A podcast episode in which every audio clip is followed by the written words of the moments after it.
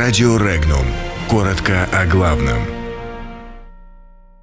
Литва вновь в антироссийском угаре. НАТО пугает военной мощью. В Литве разгорелся скандал после визита в Россию экс-президента. Австрия готова пересмотреть антироссийские санкции. НАТО якобы знает, как прорвать российскую оборону. Венгрия и дальше будет блокировать комиссию Украина-НАТО. В Госдуме вопрос о Курилах считают проверкой на твердость духа.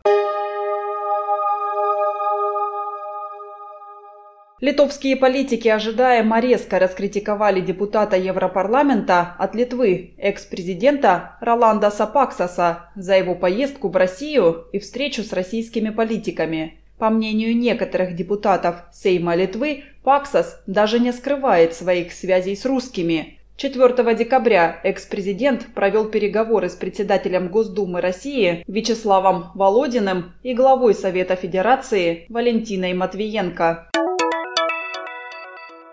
Австрия готова обсуждать изменение режима антироссийских санкций в случае воплощения Минских соглашений. Об этом заявил глава Национального совета Австрии Вольфганг Саботка на пленарном заседании Госдумы. Однако в настоящее время, по его словам, прогресс в этом направлении не виден, в том числе зыбка и перемирие в Донбассе.